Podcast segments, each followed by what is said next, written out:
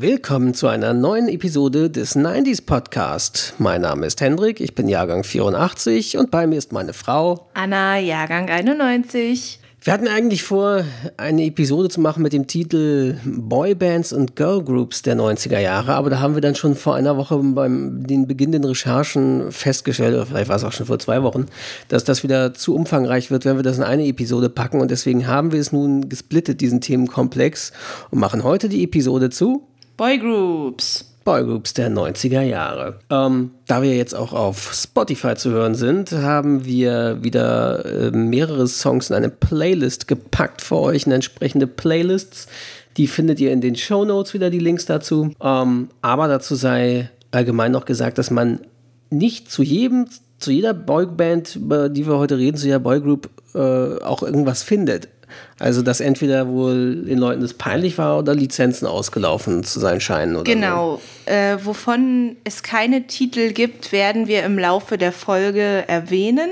Die Playlists findet ihr dann bei beiden großen Streaming-Anbietern und äh, wahrscheinlich auch auf YouTube. Und dort dann wahrscheinlich auch komplett. Ja, weil die auf Lizenzen scheißen? Nein, weil die dort irgendwelche Fans wahrscheinlich auch äh, Videos hochgeladen haben zu Songs, denen sie überhaupt keine Rechte haben. Ne?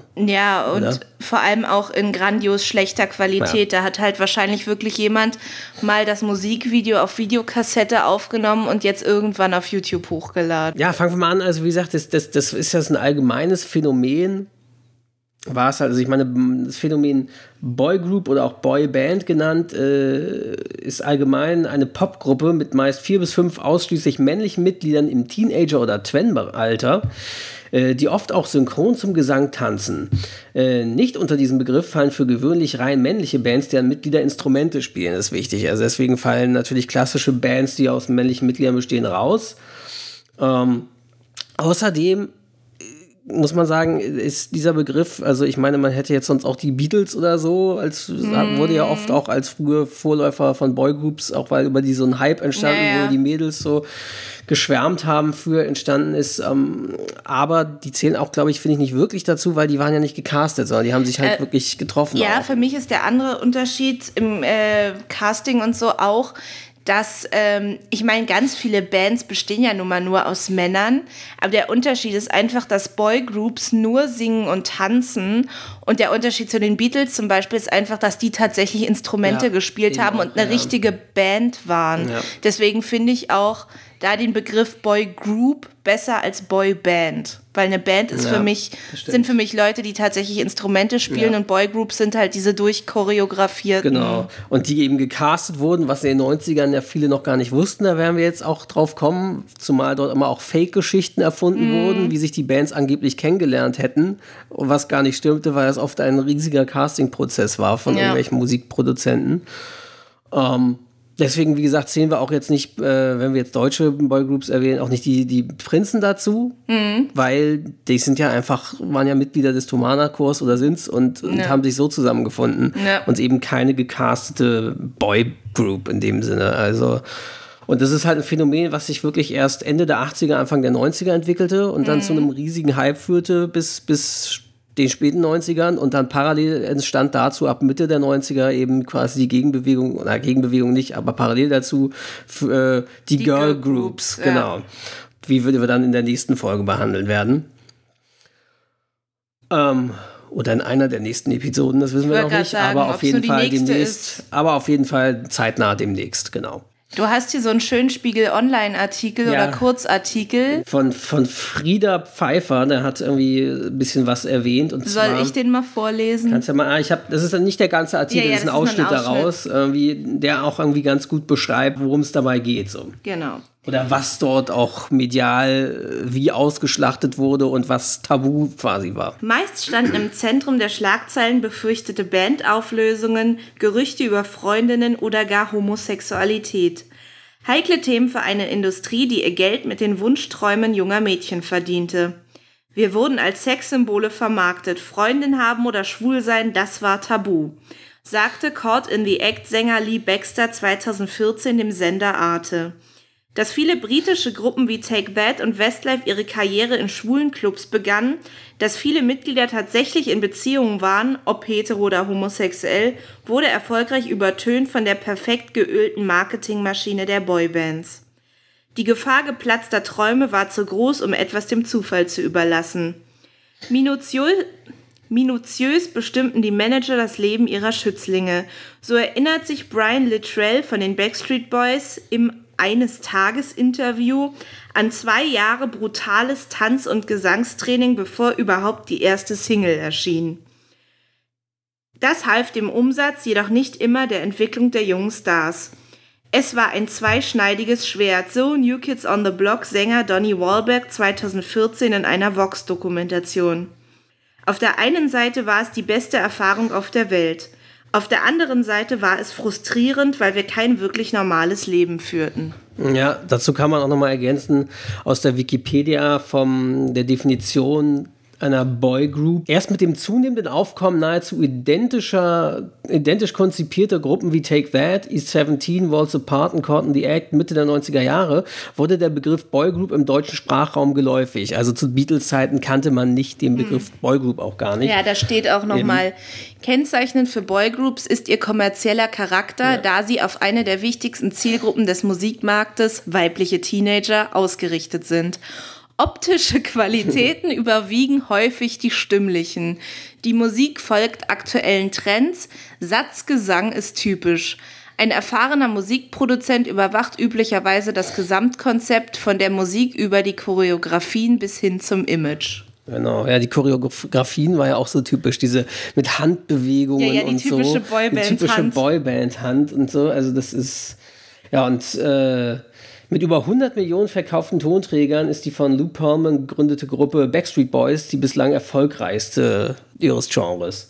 Und Perlman war außerdem für die ähnlich erfolgreiche Boygroup NSYNC verantwortlich. Da kommen wir dann noch jetzt zu. Perlman war ähm. doch auch so ein ganz ekliger, fetter Schmierlappen. Und was ich auch vergessen hatte, ist, dass der schon gestorben ist mittlerweile. Ah, okay. Weil ich hatte kurz seinen Wikipedia-Artikel. Ich glaube, der wurde festgenommen. Wegen auch. Steuer, Geldwäsche und Steuerhinterziehung, Steuerhinterziehung oder sowas. nicht wirklich. Der hat so eine Art Pyramidensystem. Ja. Äh, weiß ich nicht, ob er das angefangen hat oder so. Ja, okay. Also es war ganz krass irgendwie. Und dann wurde er festgenommen irgendwann irgendwann, 2009 oder so, und ist auch gestorben mittlerweile. Ja, ich finde, wir fangen mal an mit der ersten Band, die es quasi dann so ein bisschen losgetreten hat in den 90ern. Nee, Obwohl, es war ja, nee, New Kids on the Block war New Kids on the Block war die erste. Aus den 80ern, äh, 80ern gegründet, aber da kommt Anna zu. Aber die erste, die so richtig medial dann pff, den Hype auslöste in den 90ern, war Take That. Ja, Take That ist eine britische Popband und frühere Boygroup, also weil Take That gibt es heute noch mit anderer Besetzung als, als Wiederauferstanden sozusagen von den Toten. Da gibt es so einige, die irgendwie versucht haben, nochmal ein Comeback zu starten. Oh ja, da kommen wir nochmal zu. Äh, Take That wurde 1990 in Manchester von Nigel Martin Smith gegründet und war nach den Beatles die erste britische Boyband, die einen vergleichbaren Hype unter insbesondere weiblichen Jugendlichen auslöste. 1996 trennte sich die Gruppe, 2005 kamen sie wieder zusammen und erfand sich dabei neu. Ja, neben Barlow, Donald und Owen zählen zu den Gründungsmitgliedern auch Jason Orange und Robbie Williams. Orange zog sich 2014 aus dem Rampenlicht zurück und Williams trennte sich nicht offiziell, sondern pausiert seit 2012 und konzentriert sich auf seine Solokarriere, Familie und nur die gelegentliche Zusammenarbeit mit seinen früheren Take That Kollegen. Ja, die haben einfach, die waren einfach sehr extrem erfolgreich. Seit der Gründung des Jahres 1990 verkauften sie 48 Millionen Tonträger und über 7 Millionen Konzerttickets konnte 20 Top 10 Hits und 12 Nummer 1 Singles verzeichnen.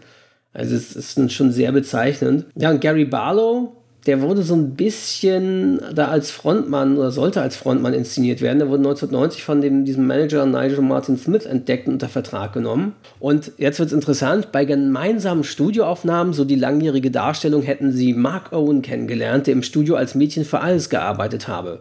Bei verschiedenen Disco-Contests, auf denen Martin Smith nach weiteren Mitgliedern suchte, seien die Breakdancer Howard Donald und Jason Orange dazugestoßen, die in konkurrierenden Tanzformationen arbeiteten. Da Martin Smith noch ein fünftes Mitglied gewollt habe, habe er in Regionalzeitungen Sänger gesucht annonciert und so unter anderem Robbie Williams getroffen, der ebenfalls Sänger werden wollte und eine Boygroup als gute Chance gesehen habe, erste Erfahrungen zu sammeln, ohne die volle, ohne die volle Verantwortung zu tragen. Take That war geboren. Diese Version der Entstehungsgeschichte wurde später jedoch in Barlows Autobiografie My Take und 2005 in der Dokumentation Take That for the Record von den Bandmitgliedern revidiert. Tatsächlich seien 1990 alle fünf auf unterschiedlichen Wegen, unter anderem durch eine entsprechende Zeitungsanzeige von Nigel Martin Smith, der ein britisches Pendant zur international sehr erfolgreichen amerikanischen Boygroup New Kids on the Block schaffen wollte, angefragt worden und hätten sich erst bei einer Art Casting kennengelernt. Also typisch. Ja. Also äh, zudem habe Barlow ursprünglich bei allen Stücken als Hauptsänger fungieren wollen und er sei ihn von Anfang an als kreativen Kopf der Gruppe. Tatsächlich trug Barlow auch für 31 der 44 in den 90ern veröffentlichten Songs die alleinige musikalische Verantwortung und war bei weiteren acht Titeln zumindest Teil des Komponistenteams. Nur ein Titel wurde von Donald geschrieben, vier andere waren Coverversionen. Das ist also interessant, weil Barlow so ein bisschen sollte als, als Kopf inszeniert werden. Mhm, das was hatte ich aber auch schon mal gehört. Nicht so richtig ich passierte irgendwie. Ja, und interessant zu Beginn ihrer Karriere trat Take That vor allem in Clubs der homosexuellen Szene auf, da aufgrund privater Kontakte des Managers dort gute Auftrittsmöglichkeiten gegeben waren. Breitere Bekanntheit erlangte die Band mit ihrem Cover von Barry Manilow's Could It Be Magic, bei dem wiederum Robbie Williams die Hauptstimme sang. Den endgültigen Durchbruch schaffte Take That jedoch erst im Herbst 1993 mit den von Barlow komponierten Singles Pray, Hauptstimme Barlow, und Babe, Hauptstimme Owen. Also an Babe erinnere ich mich noch. Das war so, das lief rauf und runter auf Viva und MTV damals. Ähm, und zwar war das so ein Schwarz-Weiß-Video, das im Winter oder Herbst irgendwie spielte und sehr, ähm, ja, balladenmäßig. Ich, aber ich war, also Schwarz-Weiß-Video hilft mir jetzt nicht weiter, weil ich glaube, das war auch bei vielen äh, Boy, Boy Group Videos der Fall. Naja. Im März 95 erschien das vorerst letzte Album Nobody Else, das erstmals RB-Elemente enthielt, womit die Gruppe auch erstmals in den USA in Erfolg gelang. Darauf enthalten war auch ihre bis heute erfolgreichste Single Back for Good. Dieses Lied erreichte in 47 verschiedenen Ländern, auch in Deutschland, die Spitzen der Charts und in 25 weiteren die Top 10. Am 17. Juli 95 verließ im Zuge wachsender Spannung zunächst Robbie Williams die Band. Die vier verbleibenden Mitglieder beendeten die ausverkaufte Welttournee und gaben nach einer Bedenkzeit über die Wintermonate offiziell am 13. Februar 96 ihre Trennung bekannt. Wobei am 4. April des Jahres 96 der vorläufig letzte gemeinsame Auftritt in Amsterdam stattfand. Als letzte gemeinsame Single erschien am 9. März 96 eine Coverversion von How Deep Is Your Love von den Bee Gees, die aus dem Greatest Hits Compilation Album ausgekoppelt wurde und auf Platz 1 in die britischen Charts einstieg, wo sie drei Wochen sich halten konnte. Auch in Deutschland gipfelte es auf dem siebten Platz. Die Nachricht der Auflösung von Take That brachte tausende Fans in einem Ausmaß aus dem Gleichgewicht, das in mehreren Ländern, auch in Deutschland, aufgrund der völligen Überlastung von Notfalltelefonen gesonderte Seelsorge-Hotlines eingerichtet werden mussten, um mit der bis hin zu Suizidgedanken reichenden Verzweiflung der Jugendlichen angemessen umgehen zu können. Ja, darüber ist kann man schon- sich jetzt lustig machen. Ja, aber es ist schon krass. Allerdings, wenn man überlegt, in welchem hormonellen Zustand Ja. die weiblichen Fans meistens sind in diesem Alter und wie geistig verwirrt, ich drücke es mal so aus, ist das halt kein großes Wunder. Das war halt, die Band war wahrscheinlich für viele einfach das Leben und ihre Welt und es gab nichts anderes und dass es die dann nicht mehr gab.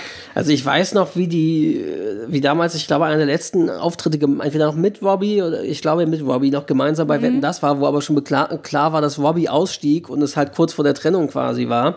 Oder vielleicht war es sogar schon bekannt, dass sie sich trennen würden. Waren sie halt bei Wetten das, bei Gottschalk zu Gast und da sahst du dann Heerschar von Teenie Girls, Teenie Mädels, die da mit Plakaten und Robbie, wir lieben dich und bla und, und jeder heulend saßen und kreischten und, und äh, saß dann eben auch in entsprechenden Nachrichtenmagazinen, dann auch eben wie dann die Mädels zu Hause, äh, mein Leben hat keinen Sinn mehr und so. Also es ist schon, es ist schon krass, was sowas ausgelöst hat. Also echt extrem. Ja, und interessant ist, ähm, wie es eben auch weiterging nach dem Ende von Take That oder dem vorläufigen Ende. Äh, da die britische Presse, Presse eben Gary Barlow die erfolgreichste Solokarriere vorausgesagt hatte, weil er ja wohl kreativer Kopf war, war es überraschend, dass der damals von Drogen- und Partyexzessen mitgenommene Robbie Williams nach schwierigen Anfängen gegen Ende 97 mit dem Weltheld Angels an ihm vorbeizog und somit den Grundstein für eine noch viel größere Solokarriere legte. Also man muss ja wirklich sagen, weil Robbie Williams ist auch heute noch ein Star, Ja. den, den man kennt und der immer auch Songs veröffentlicht. Ja, das ist schon echt krass. Also Gary Barlow konnte in den ersten Monaten noch an seine Erfolge aus der Take That-Zeit anknüpfen und mehrere Nummer 1-Hits vorweisen. Dann überredete ihn sein Management zu einer Tour durch Lateinamerika und die Vereinigten Staaten. Sein nächstes Soloalbum wurde auf diese Zielgruppe zugeschnitten.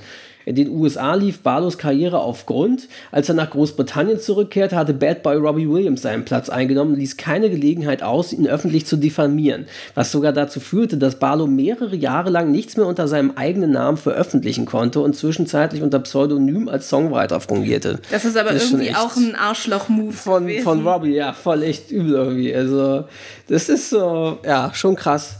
Und dann erwähnen wir nochmal, die erfolgreichsten Singles von Take That waren in Deutschland Relight My Fire 1993 auf Platz 18, Babe 1993 auf Platz 9, Jetzt der erfolgreichste. Back for Good, 95 auf Platz 1. Und zwar auch sehr lange. Ja, und How Deep Is Your Love, eben als Abschiedsding ja quasi 1996 auf Platz 7. Und dabei fällt auf, dass Take That eben gar nicht so mega erfolgreich war in den Single-Charts in Deutschland. Also da war eben, waren eben die Backstreet Boys viel, viel, viel erfolgreicher. erfolgreicher. Also sie haben es halt losgetreten, aber du merkst, der Höhepunkt der Boy-Group-Welle war halt doch, waren halt doch dann später die Backstreet Boys. Ja. Ja. So, bleiben wir geografisch erstmal in der gleichen Ecke. Und zwar komme ich jetzt zur Boygroup Boyzone. Gab es von 1993 bis 1997 und seit 2007 wieder, aber jetzt auch schon, glaube ich, zehn Jahre nichts mehr gemacht. Ich weiß es gar nicht. Jedenfalls ist Boyzone eine irische Boyband. Besonders in den, im Vereinigten Königreich und Irland war die Band mit sechs Nummer 1 Hits sehr erfolgreich. Auch im restlichen Europa und in Asien konnte sie sich etablieren. 1993 wurden sie in einem Gesangscasting entdeckt und konnten sich unter 300 Teilnehmern durchsetzen. Zwischen 93 und 94 spielten sie in ganz Irland und traten in Pubs auf, bis sie schließlich von einer Plattenfirma entdeckt wurden. Ja, und es gab die halt einige Jahre hatten so ein paar Singles. Die erfolgreichste Single in Deutschland war No Matter What, was ihr auch auf Ging den Playlist No matter what oh, they ja. tell hm. you, ja. was ihr auch auf den Playlists finden werdet. Ähm, dann 1999 veröffentlich, veröffentlichten sie ihr Greatest Hits Album und während dieser Zeit gab es so einige Gerüchte um die Band. Das Mitglied Stephen Gately outete sich dann schließlich als homosexuell und gestand seine Liebe zum Caught in the Act Sänger Eloy de Jong. Das ist auch krass. Also zwei Boygroup-Sänger, die, die in einer homosexuellen Beziehung genau. miteinander standen. Was damals völlig unbekannt war und der wahrscheinlich sogar vertuscht wurde erstmals ja. oder so. Kurz darauf verkündete die Band, eine Pause einlegen zu wollen. Daraufhin veröffentlichte Ronan Keating seine erste Solo-Single When You Say Nothing at All. Ja, dazu muss man sagen, Ronan Keating ist, glaube ich, neben Robbie Williams einer der wenigen, die es auch, oder neben Robbie Williams und auch Justin Timberlake, mhm. einer der wenigen von diesen ganzen Boygroups, die es noch geschafft haben, halbwegs erfolgreich eine Solokarriere hinzulegen. Dabei. Ja, und wenn ich dran denke, kommen wir wieder zu unserem Lieblingsthema Hot Rotation bei RSH. Äh. Also die Ronan Keating Songs, die liefen ja auch immer ja. hoch ja, und runter. Ja, auch hier Life is a Rollercoaster, ja, furchtbar. Natürlich. Jedenfalls hatte dann Keating gerade in der ersten Hälfte der 2000er eine sehr erfolgreiche Solokarriere. Oh. Bereits 2003 kamen schon wieder erste Gerüchte bezüglich einer Wiedervereinigung auf, doch erst 2007 war das dann schließlich soweit, woraufhin 2008 eine Europatournee folgte, deren Tickets sich auch sehr gut verkauft haben. Und was ich jetzt auch sehr schockierend oh. fand, am 10.10. .10. starb Stephen Gately während eines Urlaubs auf Mallorca an einem Lungenödem. Erst bei seiner Obduktion stellte sich heraus, dass das Lungenödem ein Symptom des plötzlichen Herztodes war. Das war der Homosexuelle, der hat aber genau. kein HIV oder nee, so. Nee, anscheinend nicht. Ja. Man denkt natürlich, als ich gelesen ja. habe, okay, der ist dann gestorben, wird er wohl HIV gehabt ja. haben, was auch irgendwie ein bisschen gemein ist, dieser Gedankengang. Aber nein, der litt. Ich habe jetzt das hat irgendeinen mhm. englischen Namen mit Abkürzung, aber ist hier als plötzlicher Herztod bekannt. Ja. ja. Kommen wir zu der erfolgreichsten, mit Abstand erfolgreichsten Boygroup, nicht nur der 90er Jahre, sondern allgemein dieses Phänomen Boygroups, ähm, und zwar den Backstreet Boys. Backstreet's back, alright. Ja, die, die gibt es immer noch. Aber auch nicht mit allen Mitgliedern, glaube ich, oder? Doch, ich glaube schon. Sind wieder Bei denen tatsächlich, Ah, ja, meine ich. Naja, guck an. Äh, sie wurde am 20. April 1993 in Orlando, Florida von Lou Pearlman gegründet und ist mit weltweit mehr als 130 Millionen verkauften Tonträgern die erfolgreichste Boygroup weltweit. Die Gruppe wurde benannt nach einem Flohmarkt in Orlando, dem Backstreet Flea Market. Interessant. Witzig. Im Jahr 92 lernten sich Howard Wayne Doro und James Alexander James was? Alexander, Alexander? James McLean bei einem Talentwettbewerb kennen. Nicholas Gene Carter, später Nick Carter, stieß kurze Zeit später dazu. Kevin Scott Richardson war zu dieser Zeit noch als Model und Songwriter tätig. Kevin schlug seinen Cousin Brian Thomas Littrell für die Band vor, der damals im Kinderchor Kirchenchor sang. Johnny Wright, vorheriges Managermitglied von New Kids on the Block, wurde durch Perlman als ihr Manager angestellt. Also interessant, dass Perlman nicht selber als richtiger Manager fungierte, sondern eigentlich eher Produzent, ja, Produzent war, aber und sie gründete aber als Manager eben diesen New Kids on the Block. Ah, guck mal, das ist jetzt interessant. Das ist ja genau das, was einer der Mitglieder sagte. Sie wurden schon 93 gegründet, aber erst im Herbst 95 ging dann Ja. die Karriere los. Also sie wurden echt zwei Jahre getrimmt. Gedrillt auf Choreografie und Ja. natürlich auch Gesangsstunden wahrscheinlich und alles Mögliche. Im Herbst 95 starteten die Backstreet Boys ihre Karriere mit der Single We've Got It Going On.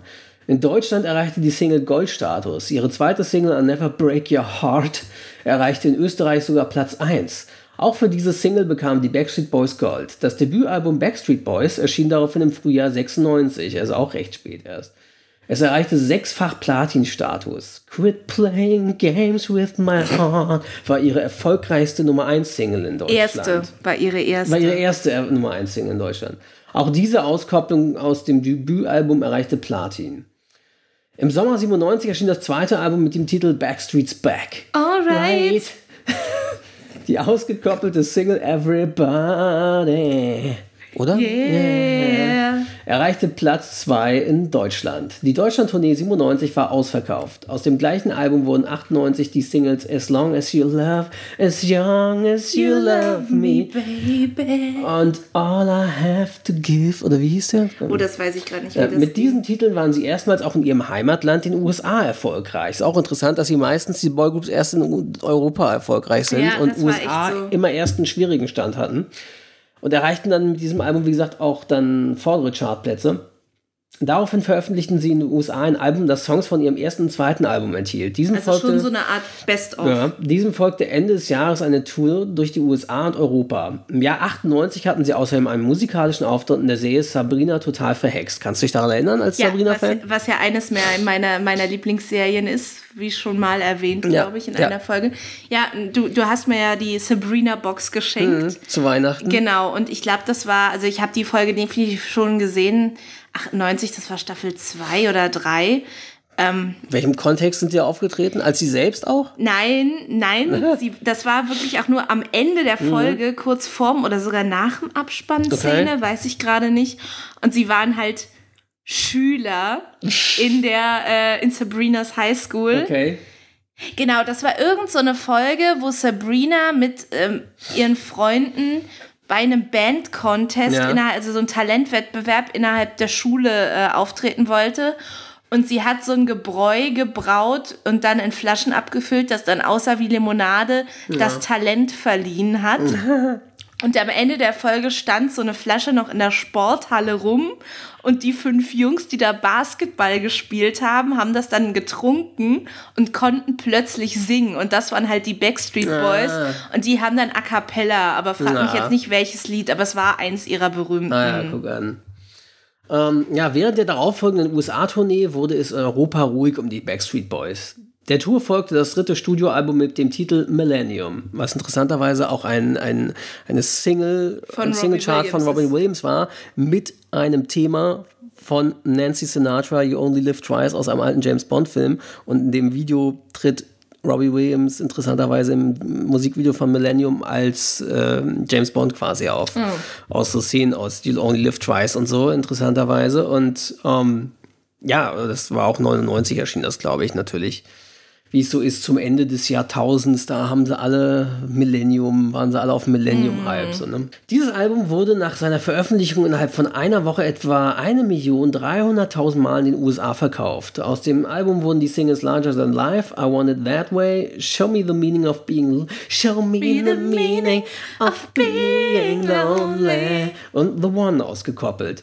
Ihr erstes Best-of-Album mit dem Titel Grace Hits Chapter 1 erschien Ende 2001, wurde bis heute über 7 Millionen Mal verkauft.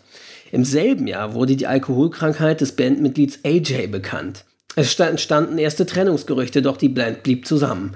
Es wurde jedoch ruhiger und es erschienen vorerst keine weiteren Tonträger. Im Herbst 2002 startete das jüngste Bandmitglied Nick Carter seine Solokarriere mit dem Album Now or Never. Dieses ist in Deutschland nur minder erfolgreich gewesen und nach der Single-Auskopplung Help Me ist auch Nick Carter nicht mehr in den Charts zu finden. Ja, es hat hatte ihm anscheinend nicht, keiner geholfen. Hatte nicht Nick Carter diesen, seinen so jüngeren Bruder Aaron Carter, genau. der auch noch als Solokünstler auftrat? Und dann trat Nick, glaube ich, in einem Video von seinem jüngeren Bruder Aaron auf und der Aaron Carter hatte auch diesen schönen Boygroup 90s ja, Haarschnitt. Ja.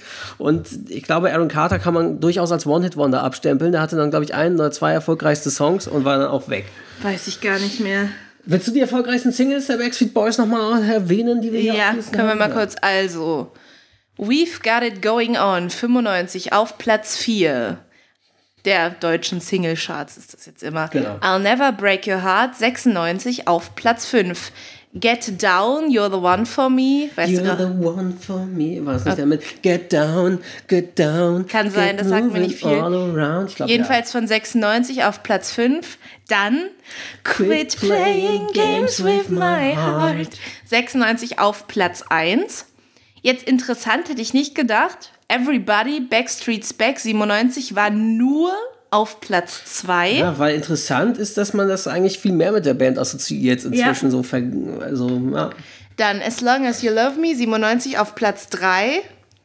I Want It That Way, 99 auf Platz 1. You are my fire. Und Show Me the Meaning of Being Lonely. Dün, dün, dün, dün. 99 auf Platz 3. Genau. Und da können wir jetzt noch mal, wir haben nur einen Song quasi erstmal ausgegriffen, ähm, allgemein von den Boygroups, wo wir uns mal die Lyrics genauer anschauen wollen, weil insgesamt zeigt sich einfach, wie generisch und doch auch irgendwie langweilig äh, die Lyrics von Boygroup-Songs sind. Ja, also aber das ist ja gut an sich in der Pop kann man das der Popmusik ja. ja immer vorwerfen. Es, es, geht immer um Oh, ich liebe dich, ich will mit dir zusammen sein. Oder du oh, hast mich verlassen. Oh, ich liebe dich, du hast mich verlassen, komm zu mir zurück. Oder sowas, ja. Also, es, ist, es gibt nicht viele Themen. natürlich. Ja. Ich meine, das ist natürlich allgemein, auch bei Rocksongs, also Pop-Rock allgemein, da steht ja immer meistens Liebe im Vordergrund, mhm. aber es ist schon halt wirklich generisch. So ein bisschen so. Also das merkst du einfach. Fangen wir mal mit den ersten Stro also erster Strophe an sozusagen. Even in my heart I see you're not being true to me. Deep within my soul I feel nothing's like it used to be. Sometimes I wish I could turn back time, impossible as it may seem, but I wish I could so bad, baby. Quit playing games with my heart. Dann kommt Ja, dann kommt der Refrain. Quit playing games with my heart. Before you tear us apart. Quit playing games with my heart. I should have known from the start. You know you gotta stop. You're tearing us apart. Quit playing games with my heart. I live my life the way to keep you coming back to me. Everything I do is for you. So what it so what is it that you can't see? Sometimes I wish I could turn back time and blah blah blah blah blah blah blah. Baby, baby, the love that we had was so strong. Don't leave me hanging here forever. Oh baby, baby, this is not alright. Let's stop this tonight. Ja, das war jetzt die Bridge wahrscheinlich ja. schon und jetzt kommt nur noch kommt, genau ja, 10.000 Mal Refrain. Games of Heart und dann na na na na na na na na na na Baby, baby, baby und 100 Mal und But I wish I could so bad, baby. Ja, ja, jetzt so kommt nur noch Refrain 10.000 Mal. Na, na, na, na, na, with my heart, with my heart, with my heart. Also ja, er ist sehr gebrochen davon, dass die Frau ihn irgendwie ausgenutzt hat, vielleicht sogar betrogen mit einem anderen und deswegen hängen gelassen hat, obwohl er doch so sehr aufrichtig zu ihr war. Und es tut mir so leid für ihn. Der Arme, ich hoffe, es geht ihm heute besser und er hat, konnte sich von diesem Schock erholen. so, ähm. Ist nicht im Alkohol- und Drogensumpf versackt. Kommen wir zum ersten Kuriosum Einer deutschen Boyband. einer deutschen Boyband. Aus Hamburg. Oh, Heimat! Hamburg, meine Perle, die beste Stadt der Welt und des Nordens überhaupt und sowieso von ganz Deutschland, von der Welt. Das muss ich leider auch als Berlinerin bestätigen, tut Ja. mir leid. So, also, Das macht überall. ja, das Hast du mit dich ja näher mit beschäftigt. Genau. Also, Bed and Breakfast war eine deutsche Boygroup aus Hamburg. Bestand aus Florian Wahlberg, Kofi Anzu Henne, Daniel Aminati und David Joost. Spricht man den Kofi den Nachnamen wirklich so aus? Wir wissen es nicht. Vielleicht spricht man den auch anders aus. Das soll jetzt nicht diskriminierend gemeint sein. Wir wissen einfach nicht, wie man ihn richtig ausspricht. Genau, und die Band äh, bestand nicht sehr lang. Wie gesagt, ich habe ja gesagt 95 bis 99. Und bereits 96 stieg äh, Daniel Aminati aus, um eine Solokarriere zu beginnen. Daniel Aminati, muss man sagen. Kommen wir gleich Ja, zum Moment. ja. Äh, die Band tourte bis 99, aber noch im europäischen und asiatischen Ausland. Die erfolgreichste Single war Stay Together. Und von Bed and Breakfast findet man weder bei, okay, das darf ich jetzt wieder nicht sagen, findet man bei keinem der großen Streaming-Anbieter irgendwelche Songs. Da findet man echt nur auf YouTube in wirklich schlechter Bildqualität ein paar Songs. Ich weiß nicht, ob es ihnen heute peinlich ist, ob keiner mehr die Rechte hat oder haben wollte, keine Ahnung. Ist auf jeden Fall nicht. Äh, Hier, ihr könnt noch die Bed and Breakfast Rechte haben. Oh ne, die wollen wir nicht. Die, Genau. Lassen wir mal. Also Florian Wahlberg, das ist auch interessant, moderierte eine Zeit lang Bravo TV, gründete ein Label und einen Verlag und ist inzwischen erfolgreicher Unternehmer und Hersteller für Elektrofahrzeuge. Der deutsche Elon Musk. Der hat leider keinen äh, eigenen Wikipedia-Artikel und ich hatte jetzt keine Lust, ihn noch weiter zu googeln, aber ist auf jeden Fall ganz interessant. So, und zwei der Bandmitglieder waren dann doch erfolgreicher. Aber nicht, nicht unbedingt jetzt durch die Band dann noch oder durch die Solo-Karrieren im eigentlichen Sinne, musikalischen Sinne, sondern, erzähl. Ja, also kommen wir zum einen zu Daniel Aminati. Der wird den meisten tatsächlich was sagen. Ähm, aber auch seine Karriere ist an sich ganz interessant. Denn Aminati war in seiner Jugend Fußballspieler, sogar in der A-Jugend des FC Bayern München und begann schon mit 15 parallel auch als Background-Tänzer zu arbeiten und war ab 92 auch als Model tätig. Sehr interessant, wirkte als Background-Tänzer 94 im Musikvideo von Der Berg ruft mit. Ah, Das war auch so ein Kuriosum, so ein typisches 90er-Ding. Der Berg ruft. Genau. So ein Hololahidi oder ja, so ein genau. Ding, ne? War das doch so ein Techno-Gedöns. Genau, er versucht es halt nach Ende der Band, so von 96 bis 99 als Solokünstler. Und davon ist definitiv auch auf der Playlist ein Song dabei. Und ich finde das äh, so interessant, dass äh, das Cover, ich sehe es auf dem Cover, und zwar auf der Single With You I Wanna Be.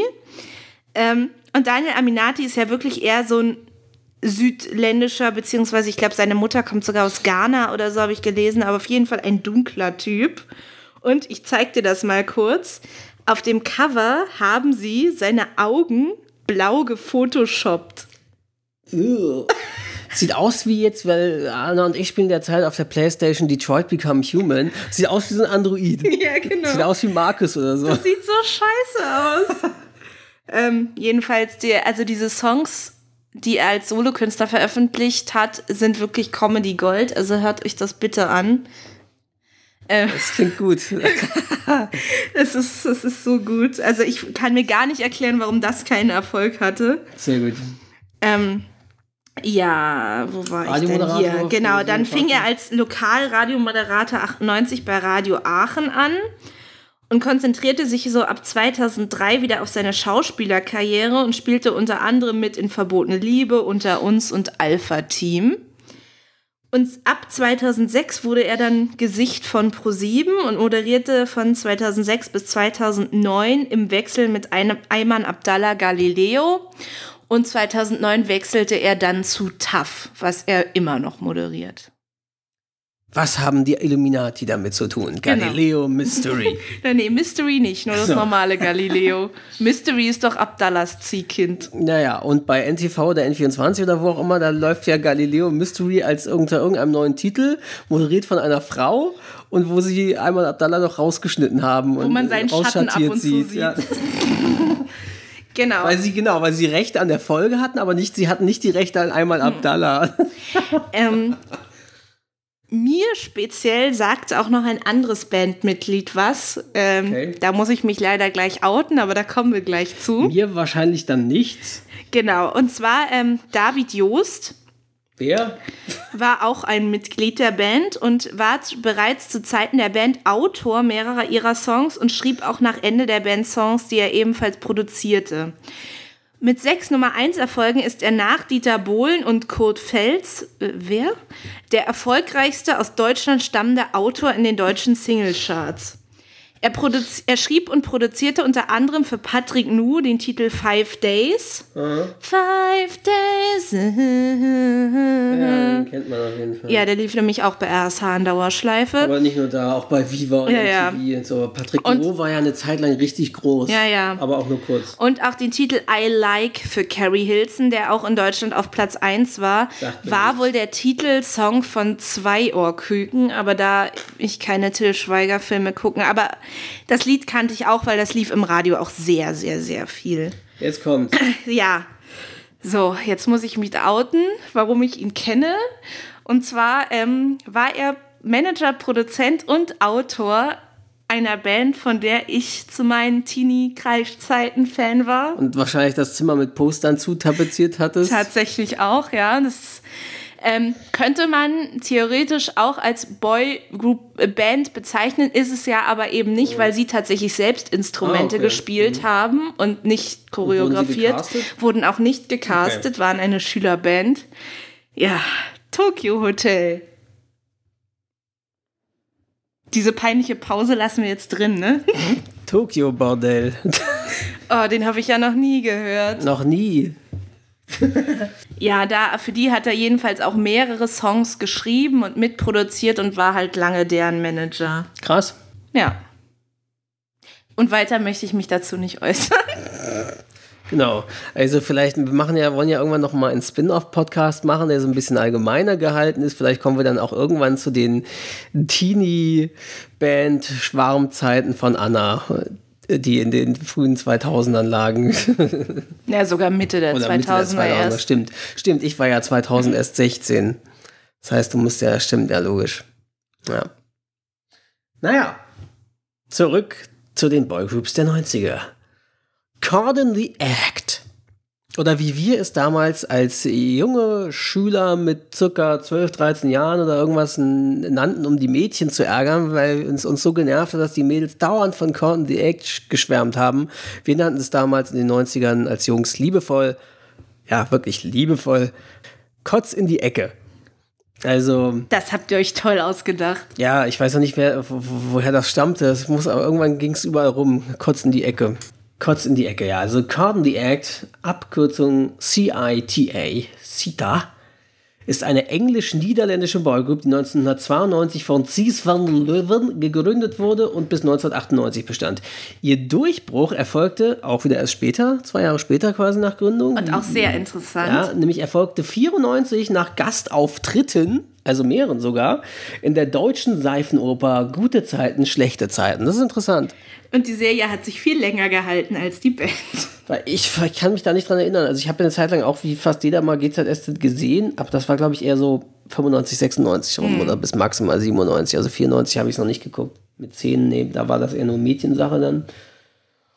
Ähm, ja, und bis zu ihrer Auflösung verkauften die Band weltweit mehr als 20 Millionen Tonträger, wurde von 95 bis 97 23 Mal auf dem Cover der Jugendzeitschrift Bravo abgebildet. Krass. Im Dezember 2015 starteten drei Bandmitglieder ein Comeback. Ja, und man kennt noch Benjamin Boyce, der auf jeden Fall da mm. mit dabei war. Der ist einer der wenigen, die einem heute noch was sagt.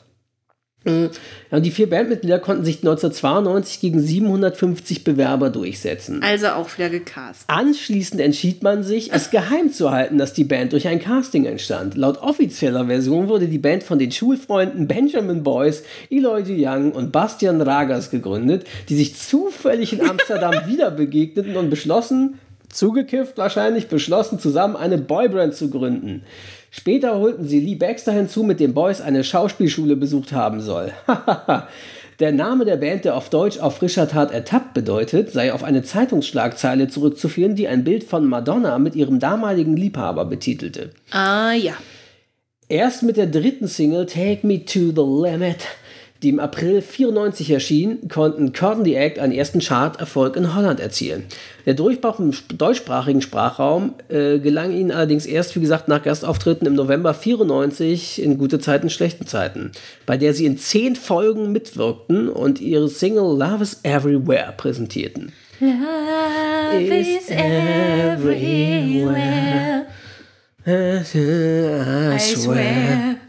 Anschließend konnte sich die Single auf Platz 10 in den deutschen Singlecharts platzieren, wurde nach sechs Monaten mit einer goldenen Schallplatte für 250.000 verkauften Einheiten. Einheiten. ausgezeichnet. Im Sommer, Spätsommer 95 folgte das Debütalbum Caught in the Act of Love. Oh Gott. Welches in den Westside Studios in London produziert wurde. Ähm, als zweites Single-Auskopplung folgte das Rick Astley Cover My Arms Keep Missing You. Und anschließend die Balladen Let This Love Begin und You Know.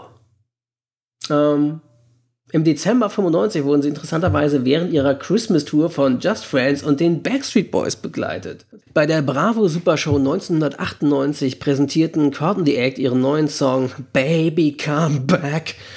Im Juli 98 erschien die Single Hold On Kurz darauf gab das Management am 1. August 98 das Ende der Band bekannt. Die Entscheidung über das Bandende wurde vom Management getroffen, da Benjamin Boyce entschied auszusteigen. Boyce war nicht mehr glücklich in der Band, da er seine eigenen Songs schreiben wollte und vom Management gezwungen wurde, seine Beziehung zu der Viva-Moderatorin und später auch RTL 2-Moderatorin Alexandra Bechtel geheim zu halten. Die hat mal auch Big Brother moderiert, zusammen mit Olli Geißen, weiß ich noch, da war sie immer Außenreporterin quasi und war immer im Big Brother Haus. Ich weiß, wie die aussieht. Ja. Ich finde die bisschen unsympathisch, aber macht nichts. Zeitgleich stand das Angebot im Raum, in Amerika durchzustarten und das Management erwog die Möglichkeit, da die US-Plattenfirma auf vier Bandmitglieder bestand, einen neuen vierten jungen Mann hinzuzuholen. Obwohl die anderen drei Mitglieder eigentlich weitermachen wollten, kam es für sie nicht in Frage, Boyce nach sechs Jahren zu ersetzen. Aufgrund der Streitigkeiten beschloss das Management schließlich, die Band aufzulösen. Die, das ist auch jetzt wieder interessant, mal wieder, ähm, die Bandmitglieder erfuhren erst mit der Trennungsmeldung vom Aus der Band. Tolles Management. Ja. Corton the Egg trennten sich also offiziell am 16. August 98 nach einem Abschiedskonzert in Magdeburg. Philipp, hast du das gesehen, falls du uns gerade hörst in dieser Folge? Du als Magdeburger, erfolgreichste Singles in Deutschland. Das kannst du und dann noch ich den so. Fun Fact. Love is Everywhere 1995 auf Platz 10. Don't Walk Away 1996 auf Platz 9. Do It For Love 1997 auf Platz 11 und Baby Come Back 1998 auf Platz 10. Fun Fact: 1996 erhielt die Band RSH Gold vom Radiosender, wer es nicht weiß, äh, ähm, für alle unsere Hörer, die nicht in Norddeutschland entweder oft Urlaub gemacht haben oder dorther stammen. RSH ist dort der, der Radiosender Radio Schleswig-Holstein und ist, interessanterweise war RSH auch der erste private Radiosender Deutschlands überhaupt in den 80ern.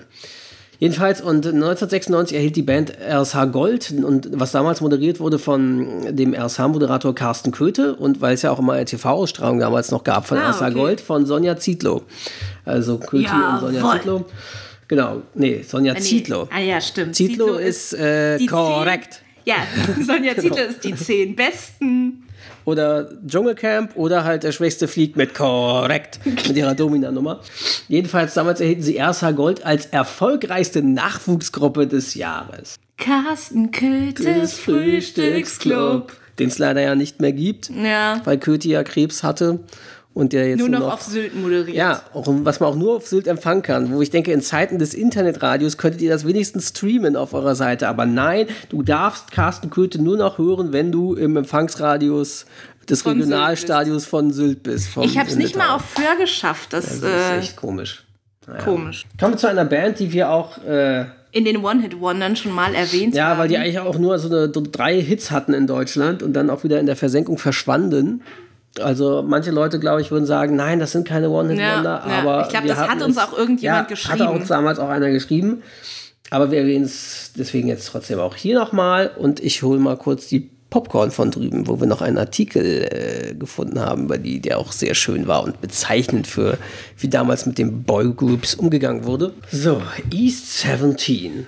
War eine, die machen, behandeln wir nur kurz, wie gesagt, ist eine britische Boygroup, die als eine Art proletarischer Gegenentwurf zu Take That in den 90er Jahren äußerst erfolgreich war. Das hatten wir damals auch schon ja, beim Wonder. proletarisch, weil die halt irgendwie aus Londoner East End, weil das Genau. so. Äh, Deswegen haben sie sich dazu, äh, genau, die ist im East End benannt, zusammen mit der Postleitzahl für Walthamstow. wenn man das so ausspricht. da muss ich gleich an diesen Loriot-Gag denken, aber egal.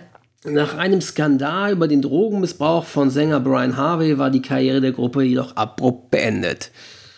Unter dem Namen E17 versuchte die Boygroup 98 ein Comeback, das an die früheren Erfolge allerdings nicht anknüpfen konnte. Die erfolgreichsten Singles in Deutschland waren It's Alright, It's Alright, Baby Alright von 1993 auf Platz 2, Stay Another Day von 94 auf Platz 4 und Thunder, was mir überhaupt nichts mehr Mir sagt, auch von nicht. 95 auf Platz 6. Aber da waren sie ja schon wieder auf dem Ja. absteigenden Ast. Und da haben wir einen schönen Artikel aus der Bravo, nee, aus der, Aus nicht der wahr, Popcorn. Aus der Popcorn von Mai 1994. East 17 lass nichts anbrennen. Hosen runter. In Australien mussten Tony, Terry, Brian und John live Farbe bekennen. Ergebnis: Hysterie im Känguruland. Everything's alright. Super Start der Welttournee in Australien. Es, und es ist wirklich, was hattest du hier nochmal entdeckt? Ja, geil, geil ist Genau. hier diese Bildunterschrift. Ohne Schnickschnack. East 17 Live bedeutet Dance Pop pur. Abtanzen, happy sein, mitsingen, wohlfühlen. Einfach alles genießen, worum es im Pop gehen soll. Also wahrscheinlich haben sie Ecstasy eingeworfen, oder? Ja, wie war das mit Drogenmissbrauch? ja, genau. Ja, also das, das, das, die Tour, die mussten irgendwie, also in dem Artikel steht, sie, sie mussten eine halbe Polizeihundertschaft dort irgendwie, um sie abzuschirmen am Flughafen, irgendwie aufbringen, als sie dort erreichten. Und äh, die Abschirmung hat die Boys aber eher enttäuscht, da ihnen der Service für die Fans, in Klammern Autogramme geben, Küsschen hier und da, Liebesbriefe entgegennehmen, kurz plaudern, am Herzen liegt. Oh. Deshalb gab es auch kein Konzert ohne Meet-and-Greet-Treffen mit Fans im Backstage-Bereich. Also werden die wahrscheinlich hinterher noch ein paar Groupies gebiebt haben. Na klar, deswegen ist ihnen das ja auch so wichtig. Ja, ja, ja. Und das Schöne ist, wie gesagt, du siehst hier die, die auf dem Foto, auf dem Cover, oder nicht Cover, aber auf diesem, der Titelstory siehst du halt mehrere Fotos, wie sie die Hosen runtergelassen haben. Ja, und die Klamotten, die Bester sie auch 90s sonst haben, die sehen äh, grandios toll aus. Also riesiger Schlabberlook. Toll ist auch bei den beiden in der Mitte diese zwei großen Ohrringe. Die Ja. sehen einfach so. Oh, Das ist nee, schon sehr 90er. wirklich. Tony! Bei Tonys und Brians Soloanlagen, Rast, Soloeinlagen rasten die Mädels aus. Geil ist auch, Kopf frei kriegen, entspannen, Lampenfieber verdrängen, John relaxt beim Computerspielen. Aber man sieht dort, wie er nicht Computer spielt, Sondern sondern, von einem Arcade-Automaten. genau, mit so einem, so einem Steuerding. Wahrscheinlich fährt er da Autorennen oder irgendwas. So ein Lenkrad. Körperkult in Australien. Ob sich diese Mädels nach der Autogrammstunde jemals wieder waschen, weil die haben dort die bauchfreien äh, Mädels äh, haben sie die Autogramme- auf ihren Bauch genau. geschrieben. Ace 17 haben keine Berührungsängste. Backstage ist immer Party. Soll heißen, Mädels, Groupies, kommt her. Backstage dürft ihr alle mal da gebumst werden. Ne? So, ähm, ja, wir kommen jetzt zu einer Band, die, sie, die mir gar nichts sagt. sagte sie durchaus mal. Ja, das musst jetzt sowieso du durch äh, Okay. vorstellen. Äh, und zwar Worlds Apart sind eine englische Boygroup, die 1992 von dem Manager Gary Wilson zusammengestellt wurde. Aus 10.000, also nicht mal, also bei, bei Backstreet Boys und Coda waren es ja 750 oder so. Hier Ja, wird ja. aus 10.000 Bewerbern setzten sich nach langen Tanz- und Gesangscastings fünf Jungen durch. Der große Erfolg, den sich der Manager Gary Wilson von der anfangs multikulturellen, in Klammern alle Gründungsmitglieder kamen aus verschiedenen Städten in der ganzen Welt, Musikertruppe versprochen hatte, hielt jedoch nicht lange an. Daran könnte auch der Wechsel der Plattenfirma von BMG Ariula bis 95 zu EMI bis 2000 nichts ändern. Das einzige Land, in dem Worlds Apart kurzzeitig den wirklichen Durchbruch schafften, war Frankreich, wo sie sechs Singles unter den Top 10 platzieren konnten und mit dem Album Everybody Platz 1 der Charts erreichten. Doch nach einer ausgiebigen und erfolgreichen Konzerttournee durch Frankreich verschwand die Gruppe wieder in der Versenkung. Auch ein Comeback-Versuch im Jahr 2000 äh, mit den Singles Language of Love, bla bla bla bla und halfen, wollten wegkommen von ihrem Image als Boyband und zu Etablierung als angesehene Musikergruppe, aber hat nicht geklappt. Schade. Interessanterweise in Deutschland wurde die Band vor allem bekannt durch ihren Song Together Baby, der im Abspann der ARD Vorabendserie Gegen den Wind äh, lief. Und zwar, die wurde 94 bis 97 produziert und gedreht in St. Peter-Ording mit dem äh, ehemaligen Disney-Club-Moderator Ralf Bauer und Hardy Krüger Jr., die da mhm. als irgendwelche Surfer in St. Peter-Ording den Mädels den Kopf verdrehten. Mhm. Sozusagen das deutsche Baywatch. Geil. ja, und die erfolgreichsten Singles waren Everlasting Love. Ah, das ist von denen, ja, das kenne ich auch. Everlasting Love. War das nicht sogar auch ein Coversong? Ich glaube schon. Das kommt mir nämlich bekannt vor, als wäre ja. das irgendwas aus den 70ern oder 80ern ja. oder so. Und jedenfalls 93 war das, dann Baby Comeback 95 und Everybody 96. Nicht zu verwechseln mit dem Everybody von den Backstreet Boys. Dann, was hast du aufgeschrieben? Hier genau, dann haben wir noch ähm, eine Band, die zwar schon in den 80ern gegründet wurde. Sehr früh sogar in den 80ern, in meinem Geburtsjahrgang 84. Genau, aber wichtig ist auf dieser Liste, und was wir auch schon mehrmals genannt haben. Ja, das war sozusagen der Vorreiter für die große Boygroup-Welle. Genau, ja, genau. kommt ja gleich, genau. Ähm, und zwar New Kids on the Block war eine Boygroup aus Boston, Massachusetts. Sie gelten heute als, Boy, äh, als Prototyp der Boygroups und waren unter anderem Vorbild für Take That, Backstreet Boys etc.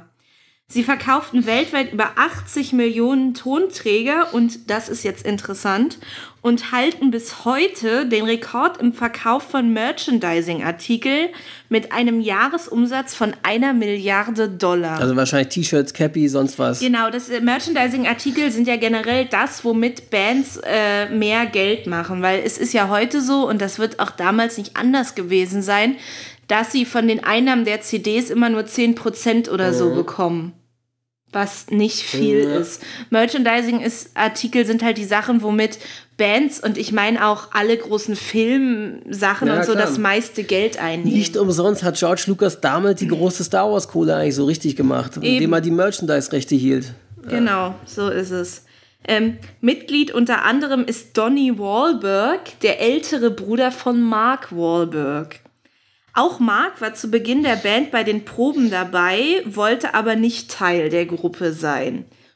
Ihm hat dann besser gefallen, Anfang der 90er als Marky Mark and the Funky Bunch aufzutreten. Oder Marky Mark und Prince Idol Joe. Life in the streets isn't easy und United und so. Also das war jetzt nicht der beste musikalische Alternative. Aber interessanterweise ist aus beiden ja erfolgreiche Schauspieler geworden. Ja. Also Mark Wahlberg, der in vielen großen Kinofilmen Departed mit, mit DiCaprio und Co. von, von ähm, mhm. ähm, Scorsese und so mhm. mitgespielt hat.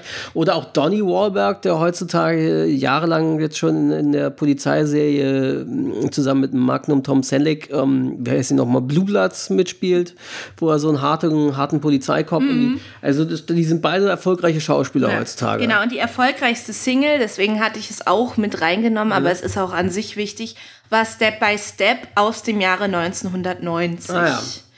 Vom Sound klang das aber auch, wie wir es oft schon festgestellt haben, 1990 eher noch mehr wie ausklingende 80er. Ne? Naja, so ein bisschen. Auch bei ihnen gab es 2008 eine Wiedervereinigung und interessant von 2010 bis 2012 gemeinsam mit dem Comeback der Backstreet Boys auch eine Wiedervereinigung und da haben die, glaube ich, zusammen äh, Konzerte gemacht. Und zwar aus diesem, ich glaube, das hatte auch so einen komischen Titel, die Abkürzung von New Kids on the Block, also NKOTB mhm. und dann BSB, Backstreet Boys oder so, ganz oh merkwürdig. Interessant. Kommen wir noch zu einer weiteren Band, die bekannt war und auch wo ein größerer Solokünstler entstand. NSYNC. Offizielle Schreibweise mit einem Sternchen vorneweg. Total bekloppt. Justin Timberlake und Joshua Scott Chase. Chassé. Chassé, whatever, kurz JC genannt. die sich bereits aus der gemeinsamen Zeit als Moderatoren im Mickey Mouse Club, dem amerikanischen Disney Club sozusagen, äh, des Disney Channels in Orlando kannten, gründeten zusammen mit Chris Kirkpatrick 1994 eine Band. Als nächster stieß Joey Fatone dazu, den Kirkpatrick durch eine Produktion bei Disney kannte. Fünftes Mitglied war dann zunächst Jason Galasso, der jedoch bald ausstieg. Den nun fehlenden Bass fand man kurz darauf in Gestalt von Lance Bass.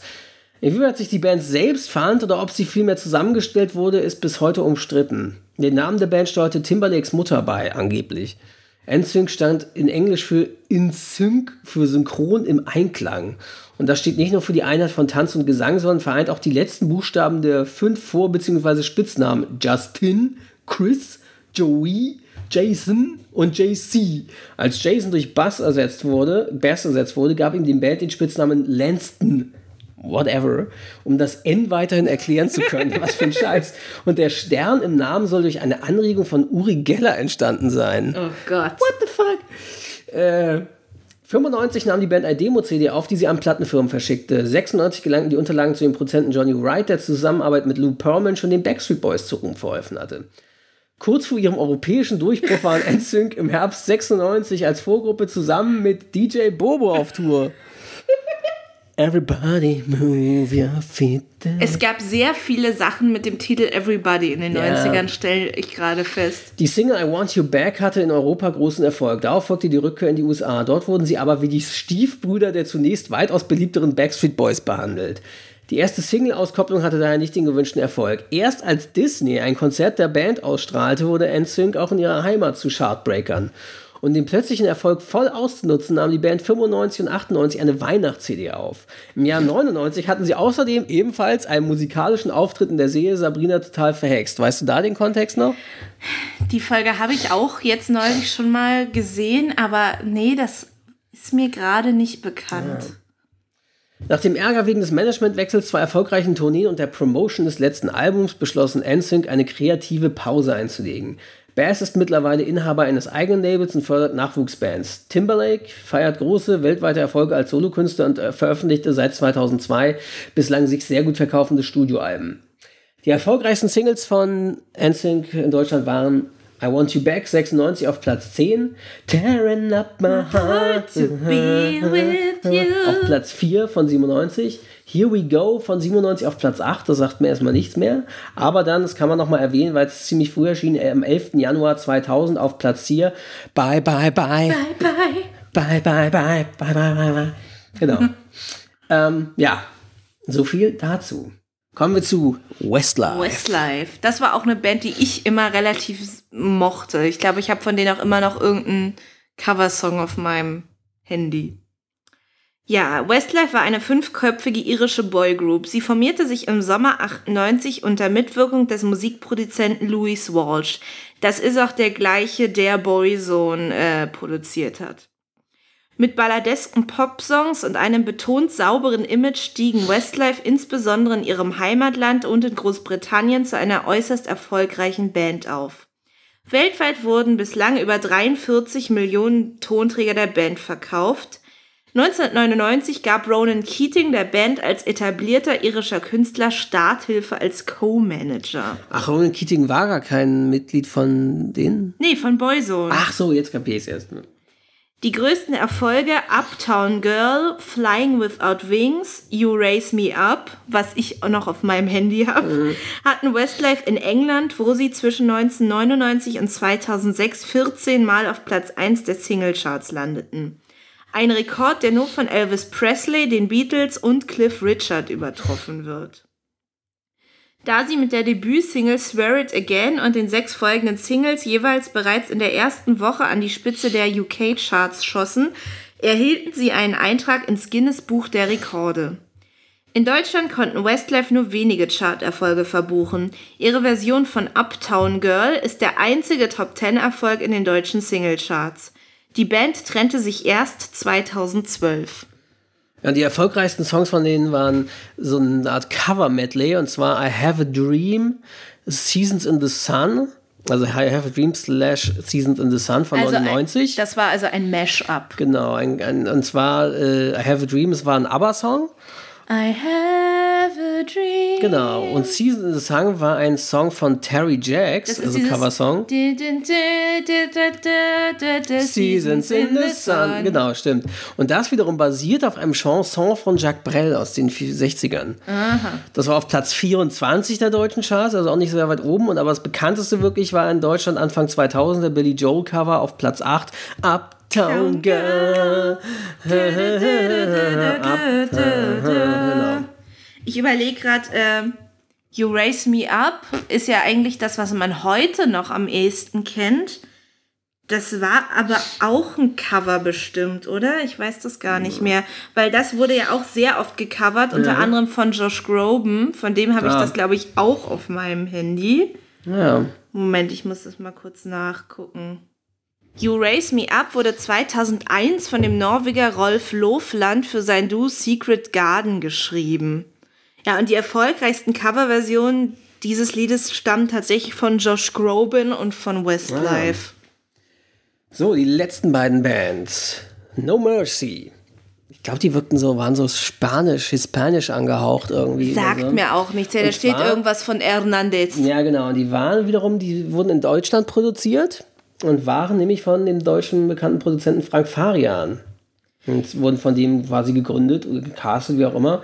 Die bestanden aus Marty Kinchen und den Zwillingen Ariel und Gabriel Hernandez. Frank Farian entdeckte Marty Kinton, Kintron 1995 in einem Strandcafé in Miami Beach, Florida und wollte ihn sofort unter Vertrag nehmen. Dieser holte seine Freunde mit dazu. No Mercy wurde gegründet. Frank Farian ist auch so ein komischer Typ. Der hat doch auch, oh, wie hieß denn diese Band? Der hatte immer schon was für sowas südländisch-dunkles. Mhm.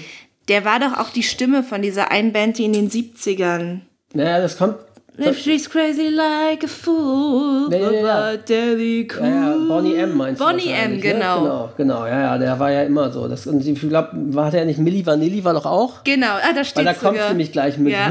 So, genau, weil, ähm, ja, also die Debütsingle war Missing, im Original von Everything But the Girl, also auch ein Coversong. Erreichten sie 95 schon Platz 18 in den deutschen Charts. Dann kam Where Do You Go? My love. Da, da, da, Genau. Und das war ursprünglich Where do you go? Und das war ursprünglich ein Titel von La Bouche, interessanterweise. Und sie erreichten damit sogar eine äh, Top 5 Platzierung Gold in den USA und Platin in Deutschland. Zudem gelangte die Single in England bis auf Platz 2 der Charts. Die nächste Single When I Die, diesmal ein Titel von The Real Milli Vanilli, Also hat Frank Farian bei sich selbst Ja. geklaut. schaffte 97 ebenfalls Platin in Deutschland und in Österreich. Weitere Single-Erfolge mit Titeln wie Kiss You All Over und Please Don't Go, Please Don't Go. Das sagt mir nichts. Das kenne ich noch. Das war irgendwie mit Gitarre oder so. Äh, und Hello, How Are You folgten. Ja. Und die erfolgreichsten Singles waren Missing 96 auf Platz 19, Where Do You Go 96 auf Platz 3, When I Die 96 auf Platz 5, Please Don't Go 97 auf Platz 11 und Hello, How Are You 98 auf Platz 24. Da, Da sieht man dann schon wieder den bergab. Abstieg sozusagen. Genau. Und dann kommen wir noch zu einer letzten Band, auch die nochmal wieder aus Ja. Deutschland stammt. Genau, und zwar Touché. War eine deutsche Boygroup, die 1996 gegründet wurde und wurde produziert von Dieter Bohlen. Hat er sie auch gegründet wahrscheinlich dann, ne? Oh, das weiß ich gerade nicht, aber naja. Sie verkauften weltweit 5,4 Millionen Tonträger.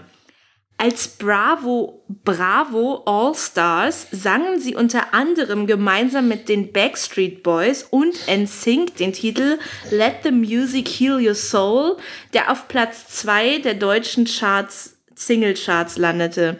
Ja, habe ich hier jetzt auch, ist leider auch nicht bei Streamingdiensten verfügbar. Das ist aber nicht schlimm, er ist auf YouTube und guckt euch bitte unbedingt dieses Musikvideo an. Ist das sozusagen der Inbegriff der Boygroups? Ja, aber da ist nicht nur, da sind nicht nur Boygroups dabei bei diesem äh, Bravo Allstars? Bravo Allstars, da ist auch Gil Offarim dabei und noch ganz viele andere Ah, Okay, ist ja Leute. crazy. Ich, Aaron Carter sogar als ganz, ganz Vielleicht war kleiner. das so ähnlich wie so wie Band-Aid, so ein Mash-up zu Weihnacht für einen guten Zweck oder sowas? Ich weiß es jetzt nicht, aber das Klingt ist auf, fast so, guckt ne? euch das unbedingt an, weil das ist echt 90s Best of der Künstler und Mhm. ja, der Musik. Worst of, Best of, wie man es sehen möchte. Äh, die Band hatte mehrere Ausstiege und Neubesetzungen. Seit 2015 sind sie wohl offiziell irgendwie wieder zusammen. Ich glaube nur noch mit zwei Originalmitgliedern. Äh, es gibt ein Kurzinterview mit einem der Originalbesetzung, der auch heute noch dabei ist, Mark so und so. Da ging es darum, dass in Anfang der 2000er alle äh, bankrott waren, weil sie auf schlechte Berater reingefallen sind. Tja, Vielleicht sollten sie, haben sie investiert entweder in Betongold in irgendwelche, oder, oder äh, in irgendwelche äh, ähm, Online-Aktien, sonst wie von, weil damals war ja noch bevor die große erste Blase geplatzt ist online, glaube ich. Ne? Die erste Dotcom-Blase, die platzte, glaube ich, 2001 oder so. Ja, kann Und das sein. war 2000, kann ja gut ja. sein, dass hier, kauft Telekom-Aktien oder kauft sonst was für mhm. komische Internet-Aktien und dann boom. Naja, auf jeden Fall interessant. Genau. Das waren die Boygroups. Wie gesagt, schaut in die Show Notes, hört euch die Playlists an auf der jeweiligen Plattform eurer Wahl und ja. äh, damit ihr ein paar Songs davon hört, so wisst, was wovon die Rede hier war als Erinnerung oder im, um in Nostalgie zu schwelgen.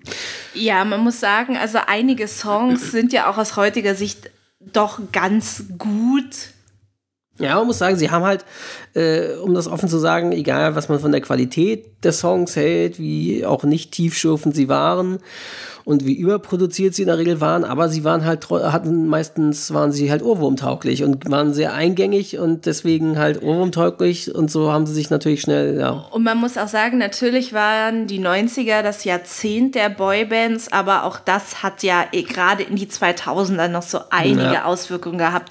Wenn ich an so Bands denke wie Blue zum Beispiel, die ja. auch relativ erfolgreich waren oder ach, was gab's? B3 und also es gab auch Anfang der ja. 2000er noch viel in der. Dann gab es da noch diese Band, die Anfang der 2000er, die war, hatten doch auch so eine Soap, äh, As 5. As, nee, As 5 war immer, jetzt muss ich darauf eingehen, ist egal. As 5 war immer so, halboffiziell der Konkurrent zu Tokyo Hotel, was ich nie verstanden habe, weil die zwei völlig verschiedene Arten von Musik gemacht war haben. As Five eine deutsche Band? As Five war halb deutsch, halb amerikanisch. Das war eine Castingshow, frag mich jetzt bitte ja. nicht, wie sie hieß, die auf RTL 2 lief. Ja. Und da haben sie zum Teil Amerikaner genommen als Bandmitglieder und Deutsche um quasi möglichst deutschen und US-Markt für Erfolg zu haben. Ich weiß es nicht, aber ich glaube, auf dem US-Markt hatten sie kein bisschen ja, Erfolg. Aber wahrscheinlich waren, war das die Idee dahinter. Die waren wirklich nur in Deutschland erfolgreich. Ja, und die waren auch wirklich so komplett durchgecastet und die gab es natürlich auch nicht lange. Ja, und das war, das war auch so eine Sache. Ich weiß auch, dass ich damals diese Castingshow regelmäßig geguckt habe. Aber gab es nicht noch, es gab irgendeine auch von diesen Bands, die Anfang 2000er waren, irgendeine so eine Boygroup, glaube ich. Oder vielleicht war es auch eine gemischte Gruppe. Mhm. Auf jeden Fall glaube ich, dass das, äh, die irgendwie so eine Art Soap-Format hatten, die auf, das auf Pro 7 lief. So ähnlich wie mit Abschlussklasse, irgend so ein Fake-Zeugs das, wo sie dann die gefakte Band oder die Band begleitet haben oder so ganz merkwürdig. Nee, ich glaube, es kann auch sein, dass du das mit As Five meinst, äh. weil ich weiß, die haben, haben wir in dieser Casting-Sendung dann auch zusammen gewohnt in Amerika. In Aber es war Villa auf Pro 7, so. glaube ich, was ich meine. Vielleicht kann sich einer unserer Hörer daran erinnern und weiß, was ich meine. Du aber meinst naja. aber nicht diese Popstars-Band Overground, oder? Nee. Nein, nein, nein, das meine ich nicht. Ich meine wirklich so eine Art mhm. Soap-Ding. Ein halbstündiges Soap-Format, das ist immer wieder. Naja, naja auf jeden Fall, egal. so die letzte jetzt erfolgreiche, die es gab in den letzten Jahren, war ja auch, ich glaube, durch X-Factor entdeckt worden. Äh, da sind wir halt komplett raus und zwar One Direction. Die haben sich ja. mittlerweile auch schon wieder aufgelöst ja. und mehrere haben eine Solo-Karriere. Aber das war ja jetzt so das Aktuellste, was genau in dieser Art äh, wieder ja. erfolgreich war. Und zwar sehr bei der typischen weiblichen Teenie-Zielgruppe. Ja ist ja auch klassische Methode sozusagen. Ich meine, wenn man eben sieht, dass schon die Beatles und so mit, damit erfolgreich waren, aber die heutzutage, aber wirklich eine Band ja, waren. Und heutzutage wird es einfach alles medial mehr ausgeschlachtet und diese, diese riesigen Castings da mit teilweise 10.000 Bewerbern, das ist schon echt krass wie das dann. Und vor allem, das Schlimme ist, wenn sie wenigstens dazu stehen würden, dass sie gecastet sind. Um, ähm, aber die meisten haben ja damals, zumindest in den 90ern, eben immer diese Fake-Geschichten erfunden, wie sie sich kennengelernt haben. Ja, du musst halt sehen, damals ging das auch noch, weil es schwer war, das Gegenteil zu beweisen. Heute ja. kannst du Sachen googeln ja. und du kriegst sofort raus, dass das nicht stimmt. Ja, genau. Kannst den Background von den Leuten checken, das war damals nicht so schnell möglich, genau. Ja, das war unsere Folge zu den Boygroups der 90er. Wie gesagt, äh, der Themenkomplex wird fortgesetzt äh, in einer unserer nächsten Episoden mit den Girlgroups der 90er, unter anderem mit den Spice Girls und Sugar Babes und wie sie nicht alle hießen. Atomic Kitten. Atomic Kitten, Tic Tac Toe und so weiter. Genau, schaltet wieder ein zu unserer nächsten Episode und bis bald. Bis bald. Ciao. Ciao.